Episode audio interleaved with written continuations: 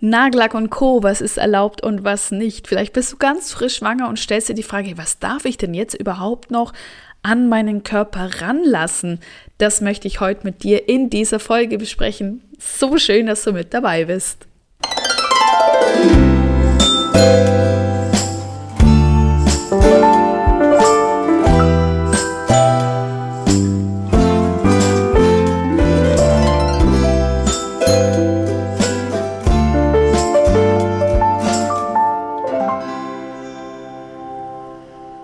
Schön, dass du mit dabei bist bei Mama Feel. Das ist dein Podcast für positives Mama werden und Mama sein.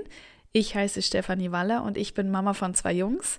Und mein Job ist es, neben den Jungs Frauen und Paare auf die Geburt ihres Babys vorzubereiten. Das mache ich online in Form eines Online-Kurses, der Geburtsvorfreude heißt oder mit einem 1 zu 1 Coaching.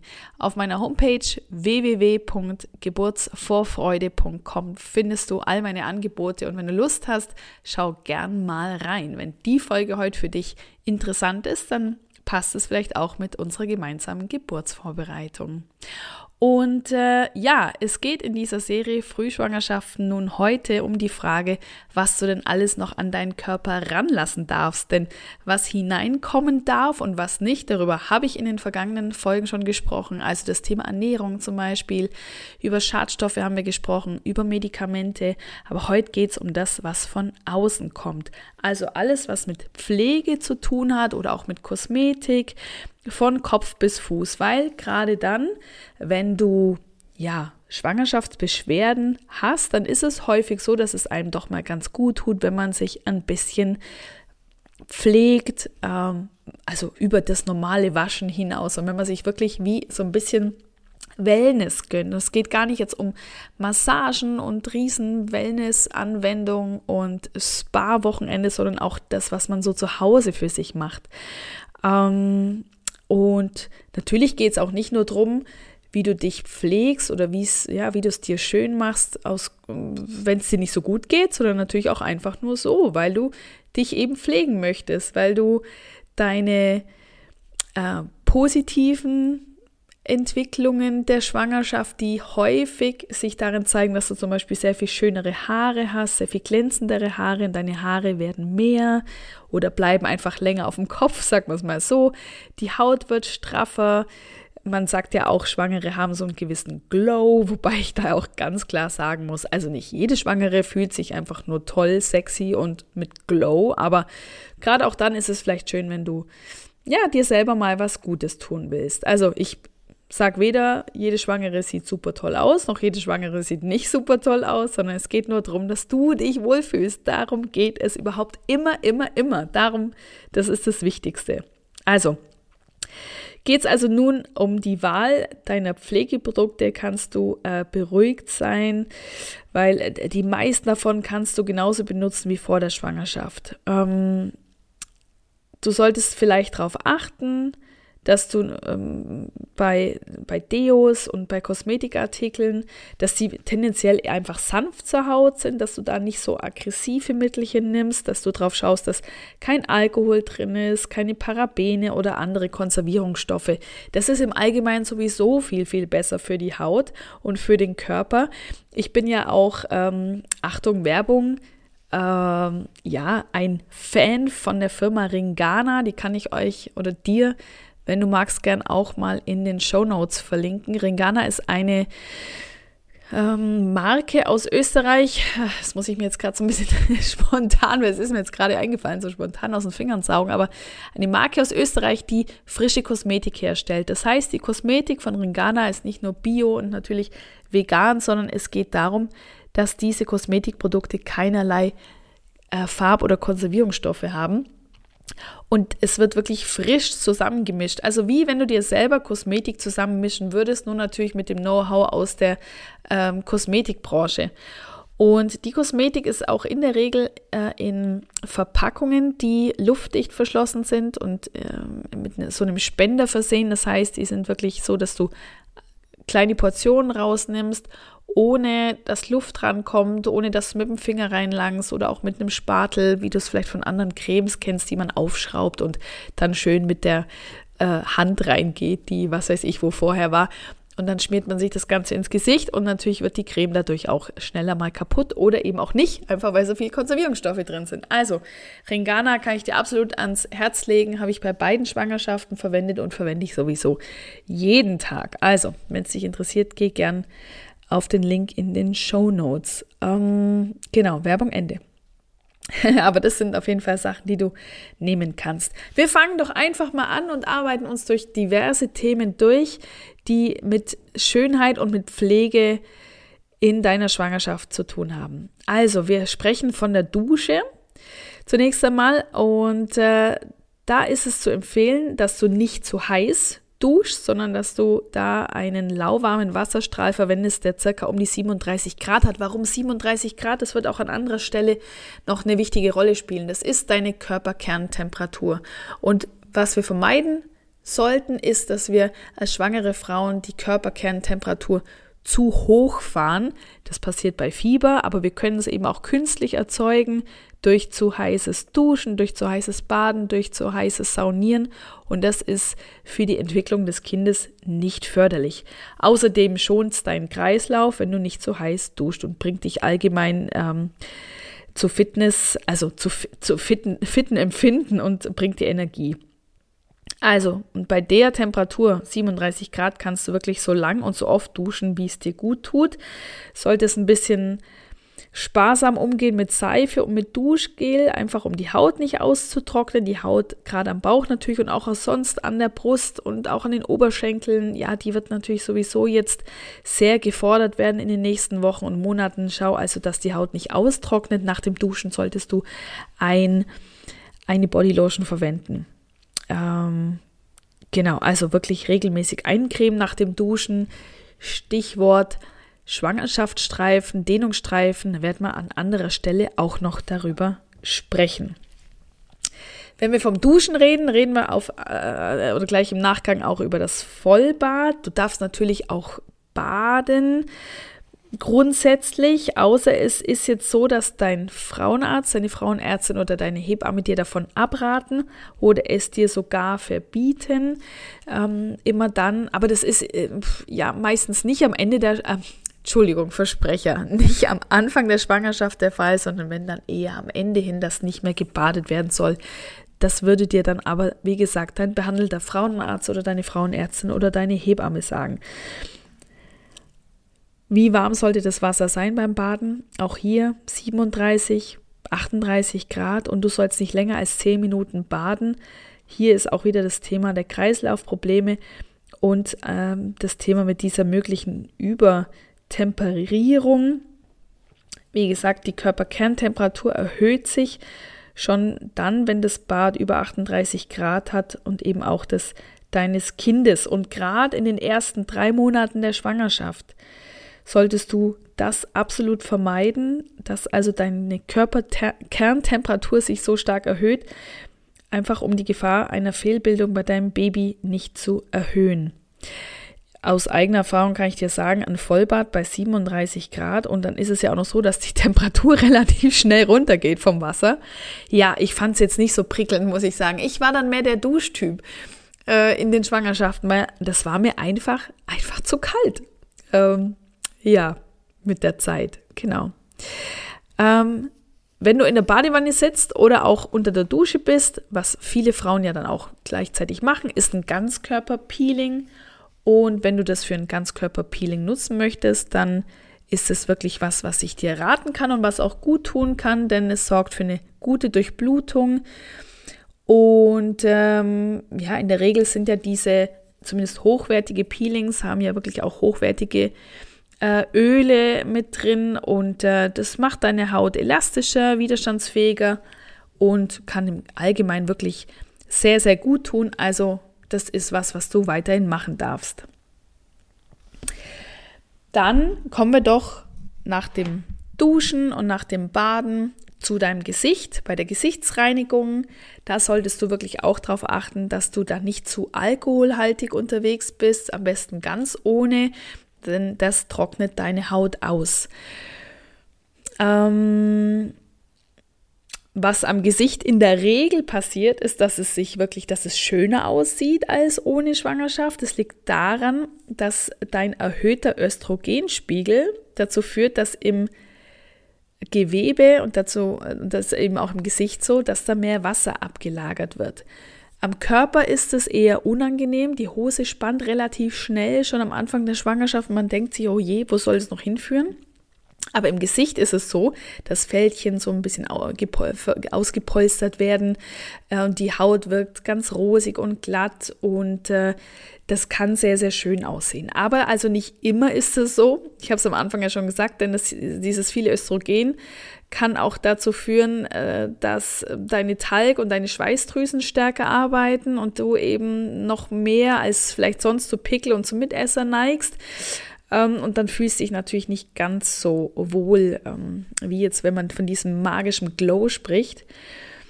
Und gerade auch wenn du sonst auch so eine Neigung zur Akne hast, dann äh, ist es gar nicht so selten, dass sich da leider dein Hautbild wieder mal verschlechtert.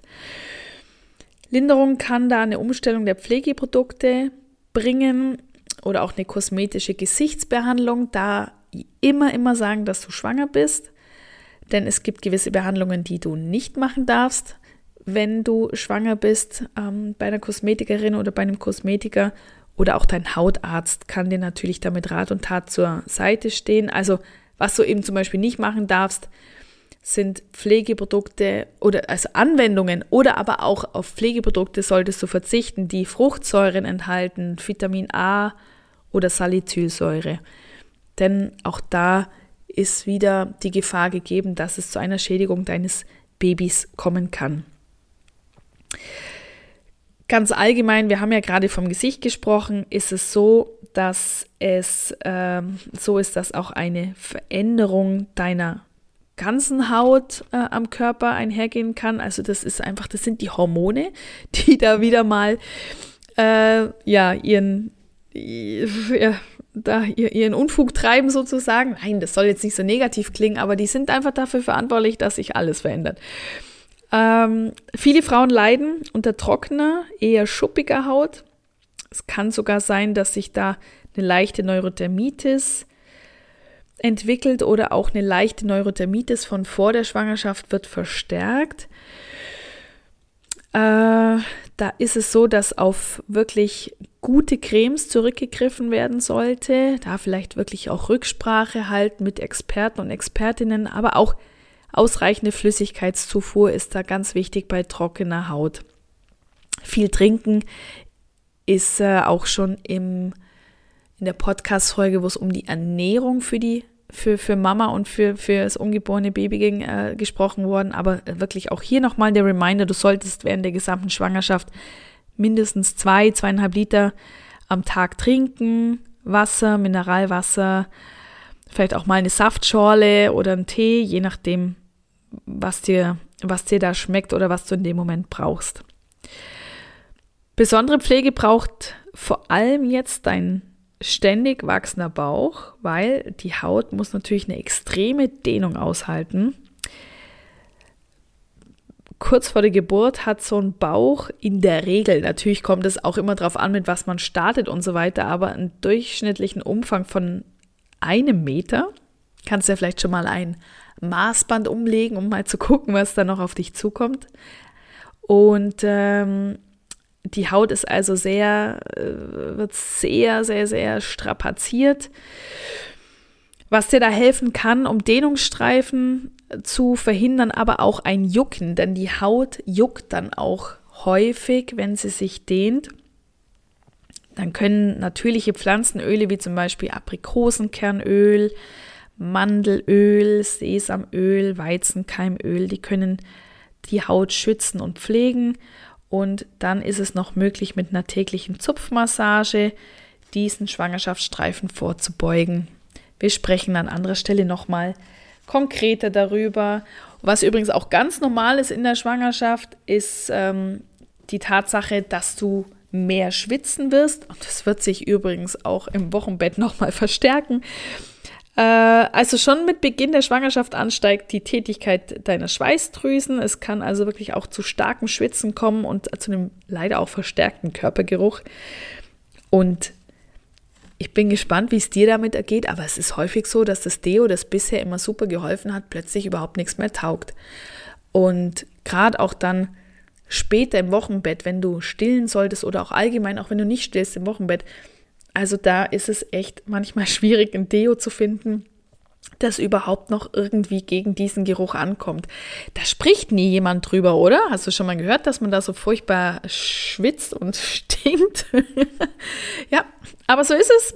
Es ist einfach so. Und äh, da heißt es, ähm, ja, duschen, Deo nehmen, vielleicht immer mal auch ein, äh, ein Feuchttuch vom, vom äh, Baby, das also, das man sonst dabei hat, wenn man die, den Popo putzt, sich mal selber kurz unter die Achsel zu gehen, einfach damit man sich vielleicht selber ein bisschen wohler fühlt und auch wissen, es ist eine Phase, die geht wieder vorbei und sich äh, man muss da nichts Besonderes darstellen im Wochenbett. Äh, jetzt spreche ich gerade vom Wochenbett, obwohl wir eigentlich in der frühen Schwangerschaft sind, aber nur, dass du es schon mal gehört hast und dich, dass es dich nicht so umhaut. Aber ähm, es geht eben darum, dass du dich wohlfühlst. Wenn du dich selber nicht wohlfühlst, wenn du unangenehm riechst, dann tu was dagegen und wenn es dir völlig wurscht ist, dann ist es auch okay. Genau. Komme zu den Haaren. Und ähm, da ist es beim Shampoo oder ob du eine Spülung nimmst, Conditioner, eine Kur und auch beim Festiger und äh, so, solchen Sachen. Einfach das deine Haarroutine, da darfst du wirklich ruhig bei deinen alten Produkten bleiben. Äh, was du in der Vergangenheit da gut vertragen hast, davon kannst du eigentlich ausgehen, dass das jetzt auch weiterhin gut verträgst. Ausnahmen beschädigen natürlich die Regel ganz klar. Wenn du das Gefühl hast, du bist dagegen plötzlich allergisch, es juckt, dann ändere diese Routine ab. Was sein kann, ist, dass du den Geruch von deinem Shampoo oder auch allgemein von deinem Pflegeprodukt nicht mehr so gut leiden kannst wie vorher. Aber auch dann gibt es ja Abhilfe. Ähm, was jedoch eben mm, ja von Zeit zu Zeit nötig sein kann, ist auch allgemein die gewohnte Pflege zu verändern, weil eben in der Schwangerschaft mehr Östrogen produziert wird und es wirkt sich direkt auf die Haare aus. Also sie können viel, viel fülliger und dichter und glänzender sein und weniger fetten als sonst. Also toll. in der Regel. Manche Frauen haben aber auch fettigere, dünnere und matt erscheinendere Haare, aber in der Regel sprechen Frauen davon, dass sie selten so tolle Haare hatten wie in der Schwangerschaft. Und nach der Schwangerschaft sinkt dann der Östrogenspiegel wieder und dann kommt es kurzzeitig oder kann es kurzzeitig zu vermehrtem Haarausfall kommen, der sich in der Regel widerlegt. Wenn ich aber von kurzfristig äh, spreche, dann ist das wirklich was, was im Vergleich zum ganzen Leben kurzfristig ist, weil das kann was sein, was nach wenigen Wochen wieder zu Ende ist, aber es kann auch mal über Monate gehen. Ich muss sagen, ich habe nach der, ich habe ja zwei Söhne auf die Welt gebracht. Nach der ersten Schwangerschaft hatte ich einen recht starken Haarausfall nach der zweiten Schwangerschaft habe ich auch zu einer, einem, einem Produkt gegriffen von Ringana, von der Firma, von der ich dir vorhin erzählt habe. Das sind die, äh, das sind Nahrungsergänzungsmittel äh, Beauty and ähm, Hair, kann das sein? Ja, ich glaube, das ist es. Und die haben mir echt geholfen, dass der Haarausfall äh, dass, dass die Haare normal ausgegangen sind, sagt man es mal so, und nicht ein starker Haarausfall stattfand. Und meine Haare sind auch heute, fast zwei Jahre nach der zweiten Geburt, die ich erleben durfte, immer noch viel, viel besser als jeweils zuvor. Genau. Also, wenn wir bei den Haaren sind, äh, gibt es im Übrigen geteilte Meinungen, was das Thema Färben angeht und Dauerwelle. Ich persönlich habe eine Dauerwelle machen lassen äh, während der zweiten Schwangerschaft. Und äh, die, man sagt dann, dass die Dauerwelle vielleicht nicht so gut angenommen wird von den Haaren wie ohne Schwangerschaft. Das kann ich bestätigen, das war bei mir der Fall. Die ist nicht so gut angenommen worden. Und beim Färben der Haare gibt es grundsätzlich auch grünes Licht, weil die Chemikalien, die hier zum Einsatz kommen, also es ist ja Chemie, die gelten als ungefährlich für das ungeborene Kind, aber gelten als ungefährlich. Wenn du auf Nummer sicher gehen willst, dann verzichte in den ersten drei Wochen auf das Färben. Und wenn du ganz, ganz sicher gehen willst, verzichtest du die ganze Schwangerschaft auf Färben und auf Dauerwelle. Genau. So, und wenn wir vom, von den Haaren sprechen, gehen wir mal noch zu dem Thema Enthaarung. Absolute Vorsicht ist geboten bei Enthaarungscremes, denn das sind chemische Inhaltsstoffe drin, die über die Haut zum Baby gelangen können. Mm. Was du machen kannst, ist die Rasur mit einer sterilen Klinge. Das kannst du weiterhin machen, sofern du dich nicht schneidest. Äh, ist da gar nichts zu sagen, denn wenn du dich schneidest, besteht die Gefahr einer Infektion mit einem Risiko, dass du Antibiotika einnehmen müsstest. Und äh, es ist auch so, dass man schneller mal blutet während der Schwangerschaft, wenn man sich schneidet. Aber es kann natürlich auch sein, dass du dich mit einem Messer schneidest oder mit einer Schere. Nur, also jetzt nicht, nicht völlig verrückt werden, wenn du dich schneidest in der Schwangerschaft, sondern da ist einfach die, das Thema, dass das Infektionsrisiko gegeben ist. Aber wenn du jetzt äh, einen ganz normalen Rasierer schon immer verwendet hast für deine Beine, für deine Achseln, für deinen äh, Intimbereich, Bikini-Zone oder wo immer und du bist damit mega gut klargekommen, dann mach das weiterhin, wenn du dich damit wohlfühlst. Mm, was, zu was es noch keine wirklichen Erkenntnisse gibt, ist beim Thema, ob so Laserepilation schädlich ist fürs ungeborene Kind. Vorsorglich würde ich empfehlen, darauf zu verzichten, einfach weil es keine Studienlage dazu gibt. Und ähm, ja, genau. Und das Epilieren ist auch etwas, worauf man sagt, man sollte darauf verzichten. Also die, äh, die sicherste, in Anführungsstrichen, Sache ist es wachsen zu lassen. Und mit wachsen meine ich nicht das Wachs, sondern es wachsen zu lassen, also es sprießen zu lassen oder mit der Klinge ranzugehen. Ähm, an der Stelle, wenn wir dann die Haare weg haben, können wir über das Thema Lichtschutz und Selbstbräuner sprechen. Wir sind vielleicht so ein bisschen im Sommer gerade unterwegs. Ähm, ja. Was soll ich dazu sagen? Was passieren kann. Mir ist es passiert. Es gibt Fotos von mir. Mein Gott, das sieht aus. Also, die Haut ist in der Schwangerschaft anfälliger für eine unregelmäßige Bräunung und für so, so, äh, eher so braune Flecken im Gesicht. Ich habe schwanger geheiratet und auf meinen Hochzeitsfotos sieht man in meinem Gesicht so Pigmentflecken. Es ist also, naja, gut. Ähm, aber das ist also so, dass es zu einer unregelmäßigen, äh, unregelmäßigeren Bräunung kommen kann und deswegen ist Lichtschutzfaktor absolut zu empfehlen, ist aber auch unabhängig davon, ob man jetzt unregelmäßig braun wird oder so. Lichtschutzfaktor ist absolut das Muss heutzutage. Auch hier von Ringana tolle Produkte, äh, die man im Übrigen auch schon ist dann bei kleinen Kindern verwenden kann. Also bei uns gibt es nur Ringana auf die Haut. Genau. Mm, Lichtschutzfaktor kannst du äh, sowohl den niedrigen als auch einen hohen nehmen. Da gibt es nichts, was, auf was du da ähm, achten solltest. Zu empfehlen ganz allgemein ist es vielleicht eben keinen chemischen Lichtschutzfaktor zu nehmen, sondern einen, der mineralisch wirkt. Mm, Lichtschutz ist das eine und das andere ist der Selbstbräuner. Wenn du jetzt nicht in die Sonne gehen möchtest und trotzdem knackig braun ausschauen willst, dann kannst du auch Selbstbräunungscremes bedenkenlos verwenden, weil sie gar nicht tief in deinen Organismus eindringen, sondern wirklich nur ähm, in der obersten Hautschicht bleiben. So, genau. Und jetzt kommen wir zu dem, was diesen, dieser, dieser Folge auch den Namen gegeben hat, Nagellack. Und wir machen es mal mit Nagellack und Lippenstift zusammen. Also, deine Lippen und deine Nägel können wirklich auch weiterhin in deiner Wunschfarbe glänzen. Beides gilt in der Schwangerschaft als unbedenklich. Es gibt zwar Nagellacke und auch Nagellackentferner, die giftige Substanzen enthalten und das riecht man ja auch ganz gern mal. Ähm, also beim Nagellackentferner würde ich schon darauf achten, dass der acetonfrei ist und auch beim Nagellack würde ich jetzt nicht den billigsten nehmen, sondern einen, der ja vielleicht hochwertiger ist. Es geht gar nicht, billig meine ich gar nicht den Preis, sondern hochwertiger. Äh, und, aber im Grunde genommen enthalten alle Nagellacke und alle Nagellackentferner in irgendeiner Form giftige Substanzen, aber das sind so unerheblich geringe Mengen, dass gesundheitliche Folgen als unwahrscheinlich eingeschätzt werden. ich würde jetzt jederzeit, wenn ich meine Fuß- und Fingernägel lackieren würde als Schwangere oder auch den Lack entfernen würde, würde ich das immer bei einem geöffneten Fenster machen, bei genügend Abstand zu den Händen, dass du einfach diese frei werdenden Dämpfe und Gerüche äh, im besten Fall einfach überhaupt nicht einatmest. Mm.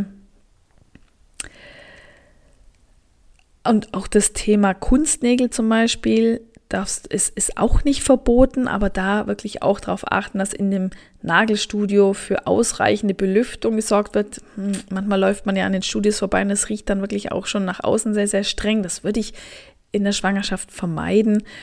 Äh, und im Übrigen ist es so, dass bei manchen Schwangeren aufgrund der Hormonumstellung, wer hätte es gedacht, die äh, Kunstnägel nicht so gut haften wie sonst. Einfach nur, dass du das mal gehört hast. Aber ansonsten Lippenstift, Nagellack, kannst du weiterhin verwenden. Ja, so ist das. Und ähm, ah ja, wir können vielleicht an der Stelle auch so ein bisschen über das Thema Körperschmuck sprechen. Piercings, Tattoos. Beides schadet äh, dir und deinem Baby nicht, sofern es denn vor der Schwangerschaft schon da ist. Weil, also sowohl Piercen als auch Tätowieren ist während der Schwangerschaft tabu. Da solltest du darauf warten, bis dein Baby da ist. Ähm, so dieses Bauchnabelpiercing, das ja eine gewisse Generation, und zwar vor allem meine, äh, fast durch die Bank weg hatte, das kann zum Ende der Schwangerschaft hin wirklich unbequem werden, weil der Nabel sich, der Bauchnabel sich so nach außen drücken kann. Und dann ist es so, dass auch die Gefahr, dass da die Haut, die dann sehr dünn ist, dass es dann vielleicht reißt. Ja, also das kann sehr unangenehm werden. Es also du musst es nicht entfernen, aber es ist schon so, dass ähm, ich dir da auch empfehlen würde, das rechtzeitig zu entfernen. Und genauso sieht es bei gepiersten Brustwarzen aus, weil wenn dann gestillt werden soll, äh, da muss das Piercing dann ja eh raus. Mm. Sollte bei dir eine Kaiserschnittgeburt anstehen, muss metallischer Piercing-Schmuck, äh, ganz egal wo der ist an deinem Körper, sowieso entfernt werden, äh, nicht nur aus hygienischen Gründen, sondern auch bei äh, der, äh, sollte es zu einer Vollnarkose kommen, ähm, mit Beatmungsschlauch, Bergen, gerade Piercings im Mundraum, in der Zunge oder auch in der Lippe, ähm, Verletzungsrisiken oder aber auch an äh, anderen Körperstellen, ähm, ja, ist es, ist es riskant, da ähm, Piercings zu haben, weil wenn jetzt zum Beispiel Gewebe verlötet werden muss oder Blutgefäße verlötet werden muss äh, und wenn da mit Strom gearbeitet wird, gelangt er eben aufgrund der Leitfähigkeit des Körpers zum Piercing und kann die außenliegende Haut verbrennen. Genau. Und ähm, wenn du jetzt in der Klinik bist und äh, musst jetzt einen Kaiserschnitt machen, obwohl du das nicht geplant hattest, dann kannst du ähm, dort so Röhrchen aus Plastik erhalten, um diese Stichkanäle offen zu halten, damit äh, eben das, äh, das Pacing-Loch nicht so schnell wieder zuwächst. Das kannst du da erfragen. Also es ist jetzt kein professioneller Pacing-Schmuck, sondern das sind so Venenverweilkanülen, äh, respektive äh, das sind das, glaube ich, die Verschlüsse von Venenverweilkanülen, die du da nehmen kannst. Und die kannst du da auch einfach drin lassen äh, in dem, dem äh, vorhandenen Loch des Piercings, so lange wie du möchtest. Genau, also, aber ansonsten ist wirklich ähm, einfach auch aus der Gefahr heraus, dass du dir Infektionskrankheiten zuziehst beim Tätowieren und beim Piercen, ist es während der Schwangerschaft ähm, ja einfach nichts, was dahin gehört, sondern das machst du am besten danach. Vielleicht mit einem Namen von deinem Kind oder so in die Richtung. Genau. Ähm, und wenn wir schon so gerade so ein bisschen bei dem Thema sind, was man darf und nicht und was man machen sollte und was nicht, kommen wir noch zu einem letzten Thema und zwar geht es da um die Brille, respektive um Kontaktlinsen. Wenn du Kontaktlinsenträgerin bist, dann äh, greif mal während der Schwangerschaft mal wieder zu deiner Brille, die du sehr wahrscheinlich äh, schon und noch hast, denn ähm, vermehrte Wassereinlagerungen, hormonell bedingt im Körper, die können die Dicke und die Krümmung deiner Hornhaut verändern. Weshalb sein kann, dass deine Linsen nicht mehr richtig sitzen und da solltest du einfach auch sicher gehen, dass du eine Brille hast, die dir noch passt von der Sehstärke her. Und gerade auch am Ende der Schwangerschaft hin kann es zu trockenen Augen kommen, was ja zu diesem Tragekomfort von Kontaktlinsen sehr schmälert und sehr einschränkt. Und wenn du da einfach vorübergehend deine Brille tragen kannst, ist es doch ganz gut. Und ähm, du kannst ja vielleicht auch mal ansonsten während der Schwangerschaft beim Optiker mal deine Augen und auch den Sitz der Linsen kontrollieren lassen.